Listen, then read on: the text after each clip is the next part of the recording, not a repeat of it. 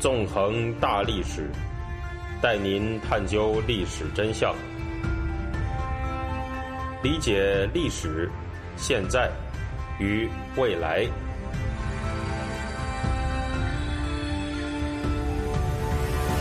大家好，欢迎大家收听《纵横大历史》，我是主持人孙成。今天呢，我们将会继续进行文革历史系列节目，讲述与文革爆发的标志“五幺六通知”相关的历史故事。那么，就在我撰写这一讲的文稿的时候啊，我所在的美国西部时间正好呢是处在二零二三年的五月十六号。在一九六六年的五月十六号，中共中央推出了“五幺六通知”，标志着文革的正式开始。而在这样的一个日子，与大家讲述“五幺六通知”，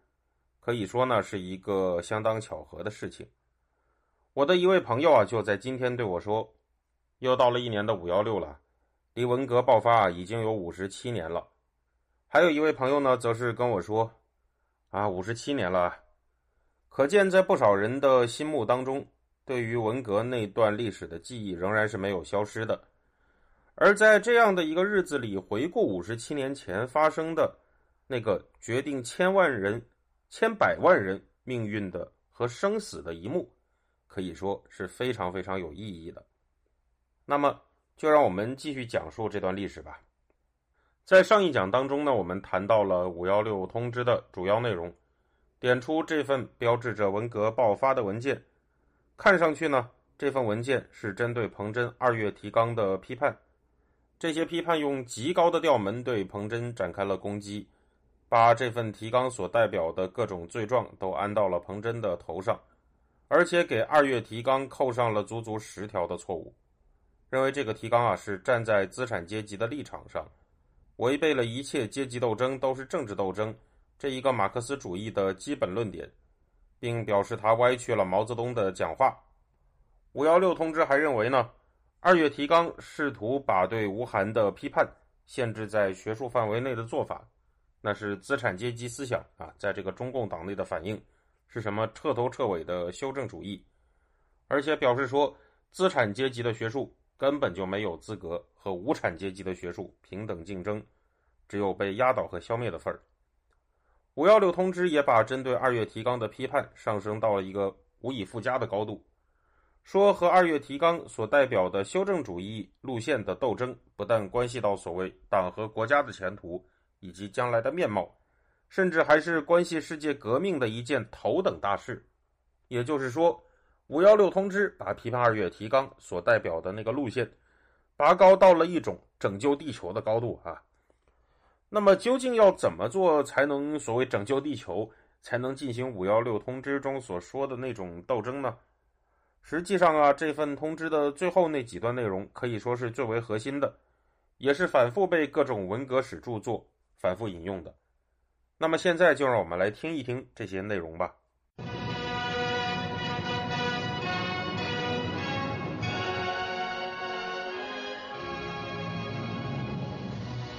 五幺六通知的倒数第三自然段前半部分，要求中共的各级党委立即停止执行二月提纲。而且呢，这样说道：全党必须遵照毛泽东同志的指示，高举无产阶级文化革命的大旗，彻底揭露那批反党反社会主义的所谓学术权威的资产阶级反动立场，彻底批判学术界、教育界、新闻界、文艺界、出版界的资产阶级反动思想，夺取在这些文化领域中的领导权。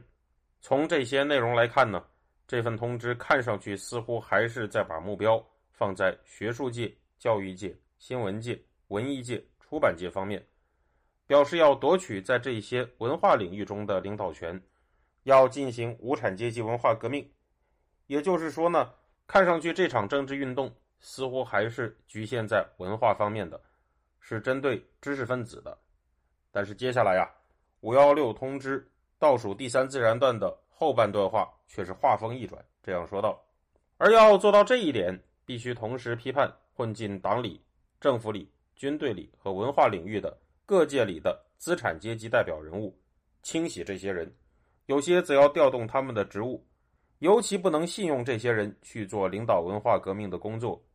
而过去和现在却有很多人是在做这种工作，这是异常危险的。那么，从以上的这么一段内容就可以看得出来，毛泽东啊，他即将发动的这样一场无产阶级文化革命，攻击的目标绝不仅仅只是文化界的人们，而是要同时在中共党内、政府里、军队中还有文化界展开大清洗。这一段呢，也表示说，尤其不能让这些即将被清洗的。或者被调动职务的所谓资产阶级代表人物做领导文化革命的工作，因为这是异常危险的。可以说啊，这场政治运动虽然叫文化革命，但是它的实质内容呢，已经是远远超过了文化层面的清洗，是一场大规模的政治清洗。而且从不能信用这些人去做领导文化革命的工作这句话来看啊，被清洗的目标还包括身处高位的人。五幺六通知的倒数第二自然段，则带有更为激烈的调门。这段内容呢是这么说的：他说，混进党里、政府里、军队里和各种文化界的资产阶级代表人物，是一批反革命的修正主义分子。一旦时机成熟，他们就会要夺取政权，由无产阶级专政变为资产阶级专政。这些人物有些已经被我们识破了，有些则还没有被识破。有些正在受到我们信用，被培养为我们的接班人，例如赫鲁晓夫那样的人物，他们现在正睡在我们的身旁。各级党委必须充分注意这一点。这段内容表示，那些即将被清洗或者被调动职务的人啊，是所谓混进中共党政军系统和文化界的资产阶级代表人物，还有反革命的修正主义分子。而且这些人只要时机成熟，就会夺取中共的政权。搞所谓的资产阶级专政，而且啊，这些人中有的人那不只是还没有被识破，更是在受到信用被培养成所谓接班人。可以说呢，这段内容描绘出了一群试图从党政军内部和文化界夺取中共政权，而且其中有的人呢还处在潜伏状态的啊这么一群人。用五幺六通知里面的话来说啊，这些人就是中共所说的睡在我们身边的赫鲁晓夫。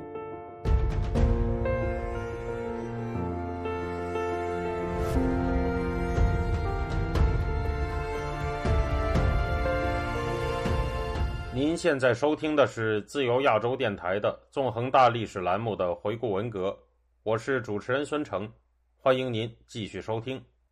实际上，这段话在当时的政治语境之下，可以说是一枚令人非常震惊的政治炸弹了。它其中的这个接班人啊，这么一个用词，已经足以让人浮想联翩了。因为实际上呢，当时一个非常引人注目的事实就是，刘少奇已经具备了毛泽东接班人的地位。在一九六一年的时候，毛泽东曾经对访问中国的英国二战名将蒙哥马利表示，他的继承人很明确是刘少奇。而在更早一些的一九五七年呢，毛泽东还跟当时的苏共领导人赫鲁晓夫说过，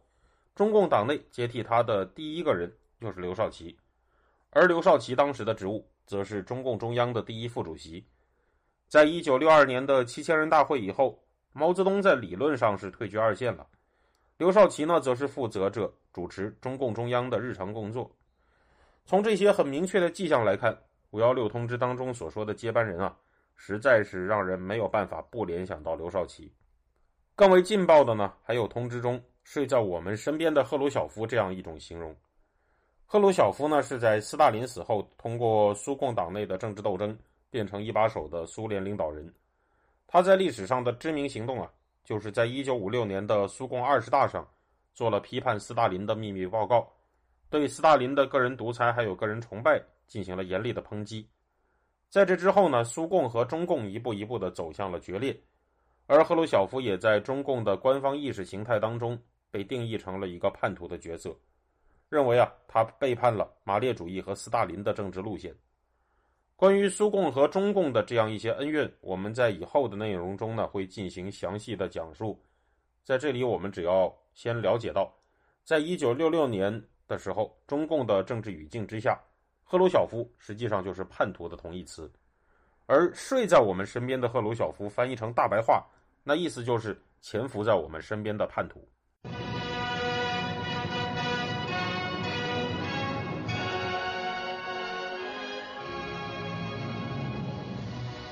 值得注意的是在斯大林死前赫鲁晓夫在苏共中央身居高位变成了斯大林身边的红人。在斯大林死了以后呢赫鲁晓夫则对斯大林进行了否定。赫鲁晓夫的这种履历，实际上也很容易让人联想到刘少奇。五幺六通知里把接班人说成睡在我们身边的赫鲁晓夫这样一种说法，则很容易的呢就能让人联想到，假如毛泽东死后，刘少奇是不是也会像赫鲁晓夫否定斯大林那样，对毛泽东的政治路线和个人崇拜进行全盘的否定？可以说，在明面上直接抨击着彭真还有二月提纲的五幺六通知当中，毛泽东表露出了他更大的政治清洗计划。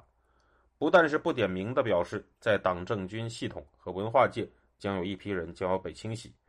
而且还暗示呢，有人正在像赫鲁晓夫那样潜伏着，准备否定掉毛泽东的政治路线，否定掉所谓的无产阶级专政。通知中使用了“接班人”用于描述这些潜伏着的赫鲁晓夫，则暗示着这场政治清洗的目标将包括刘少奇。尽管这份通知中呢已经出现了这么多的暗示内容。但负责中共中央日常工作的刘少奇依然只能按照中共党内程序，主持了1966年5月的中共中央政治局扩大会议，并且在会议上通过了“五幺六”通知。根据文革史学者于汝信对毛派骨干戚本禹的访谈记录，戚本禹呢曾经这样回忆“五幺六”通知在会上的通过过程。曾列席这次会议的戚本禹这样说道：“是主持会议的刘少奇。”请出席会议的政治局成员表决，没有反对意见。其后，刘少奇再向坐在后排的列席人员说：“你们也别表态。”这样，列席者也纷纷举手，算是出席列席会议的人都一致通过，但后者应不计入票数。需要指出的是，参加这次中共中央政治局扩大会议的是一共有七十六个人，其中包括了当时的中共中央政治局委员和候补委员。还有一些部门负责人，以及陈伯达、康生、江青、张春桥、王立、关锋、戚本禹等铁杆毛派在内的中央文件起草小组成员。可以说啊，这些与会者们包括了当时中共党内的各派力量。在毛泽东不在的情况下，他们在刘少奇的主持下一同表决通过了“五幺六”通知，一同按下了文革的开始按钮。从这一点上可以说。这些人当中的每一个人都跟毛泽东一样，身上都背负着对死于文革的民众的血债。那么，值得追问的是，面对毛泽东的步步逼近，刘少奇真的就那么老实，那么俯首帖耳吗？主持了通过“五幺六”通知的会议的他，真的就会这样束手就擒吗？他可也是一个中共党内斗争的老油条了。那么，这个时候不在北京的毛泽东，内心又有着怎样的？政治计划，准备怎么一步步的向他的政治目标进一步的推进？准备下一盘怎样的所谓大棋？准备怎样展开一场超大规模的政治清洗呢？实际上啊，刘少奇这边当然是不会这么软的。毛泽东啊，也当然还留有更多的后手。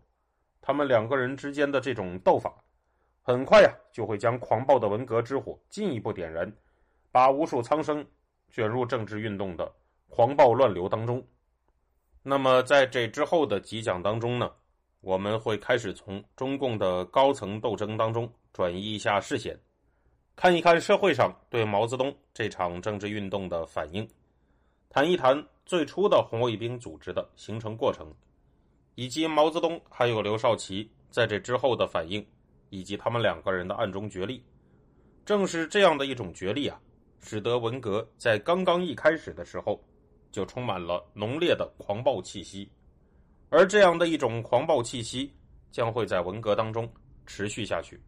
我们也将会看到呢，文革这样一场政治运动，从它开始的那一刻起，实际上就有着一种它自身非常独特的特点。那么这个问题，我们之后会详细和反复的谈到。感谢大家，那么这个星期就到这里，我们下周再见。